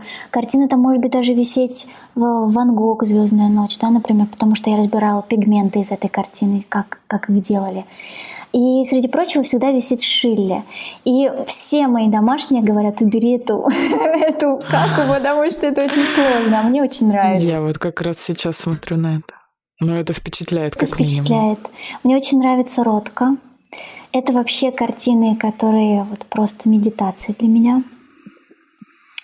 Поэтому вот прям смотрю, и я понимаю, что вот это та самая медитативная живопись, о которой я вам говорила, когда останавливаешься, и свет, все, он тебя прям убьет сейчас. Так, вот это, пожалуй, будет топ-2, да, таких художников, которые прям мне пришли. А дальше я уже даже вам не буду говорить имена, потому что это будет а, такая солянка из женщин, художниц, которые, а, с которыми я сейчас работаю, которых я сейчас вот пытаюсь понять сама для себя и найти необходимые документы. Но в целом, вот я сегодня говорила, поэтому номер три отдам Сюзанне Володон. Это художница, о которой я говорила, что она через постель сделала себе карьеру, но на самом деле зачеркнем слово «постель» в моем предложении. Она просто сделала себе карьеру, будучи моделью вначале из очень-очень не очень семьи, а, из семьи прачки – Собственно, в 16 лет убежала из дома и приехала в Париж завоевывать его. Родила 18 человека, на секундочку, и отдала его потом, этого человека, на воспитание своей, баб... своей маме, то есть на бабушка его воспитывала. И там такое было воспитание алкоголем просто, чтобы он не плакал. И вот этот человек стал mm. тоже художник. Вау. Мариса Трирла. Трилла. В общем, вы поняли, что уже под конец искусствовед не выговаривает фамилии. Так вот этот человек, он будет а, связан с очень с Модельяни. Когда Модельяни приедет в Париж, то вот с сыном Сюзанны Володон он будет кутить. Но третье место я дам ей, потому что мне очень нравится то, что она делает. Хорошо, я просто думал, ты про работы сами скажешь, но три художника это лучше, чем 10 работ. Что ты субъективно думаешь о гиперреализме? Переживет ли он как искусство э, испытания временем, или это просто очень ресурсные, ресурсное развлечение? Переживет, уверена на сто процентов, и эм, он был всегда. Ну, в том плане, не всегда-всегда, а в смысле, он был не одно десятилетие. Для меня всегда, я тоже такая, мне уже мне уже вообще 30 лет, и для меня всегда это уже 30 лет. Да, гиперре... думаю, что гиперреализм, да, переживет. Это очень интересно. Мне, мне прям интересно наблюдать, как он меняется сейчас в современном искусстве, потому что он переходит на новый этап. Ну, ведь хорош он, чего ведь нет? Хорош, ну, как искусство. Люди пытаются повторить фотографию. Пытаются Люди пытаются победить Малевича. И это интересно как, как явление. Что, смотри, вот когда появился вообще фотоаппарат в искусстве, это будет период импрессионистов. Появляется фотоаппарат, и импрессионисты такие, оба, на у нас тут конкурентик. Ну, они не сразу, конечно, поняли, что конкурент фотоаппарат, но они стали то, что предлагает фотоаппарат, пробовать делать в живописи. То есть, смотрите, они, ловя свое впечатление, импрессионисты — это впечатленцы, ребята, которые ловят вот полуулыбку, ловят дуновение ветра и так далее. Вот этот секундный момент, они делали его вечным, так же, как и фотоаппарат. И потом фотоаппарат стал чуть, чуть как будто бы популярнее, чем живопись, чем краска, чем э, кисть. И сейчас живопись пробует делать ровно то же самое, то, что делает фотография, которая популярнее. Мне кажется, это очень интересный момент. И пусть это будет. Другой вопрос, что вот мне, как искусствоведу, на это не сильно интересно смотреть всегда. То есть для меня, я не повешу это над своим искусствоведческим столом, смотреть на это не буду каждый день. Но как явление, как желание опять искусство исследовать, что такое фотография, и попробовать фотографию сделать в живописи, это прям крутейший эксперимент. Ну ладно, тогда лет через 500 посмотрим, переживет ну, или нет. Ну, поговорим через 500 лет, обещаю, что... Я думаю, на этом все. Да. Как вы думаете? Да, я тоже так думаю. Инна, спасибо, что пришла. Было очень интересно. Два часа. Выпуск да. просто бомба, замечательный. Я даже не знаю, как мы это будем монтировать и что вырезать, потому что очень ценная информация. Прям огромный такой блок новой информации чисто для меня, и я думаю, для всех, кто слушает. Спасибо, ребят, вы крутые. Я желаю вам только развития. Надеюсь, что мы еще встретимся и поговорим. Да, и напоминаем, что Инна по совместительству еще и очень хороший преподаватель. Вы можете пройти ее курсы по истории искусств и разные лекции, да, у тебя есть по разным художникам. И в частности, Инна дарит нам промокод на свой курс по истории искусств. Промокод Инна 20. Мы его прикрепим и все ссылочки дадим, Спасибо. контакты на Инну. Чистите зубки. Пока-пока.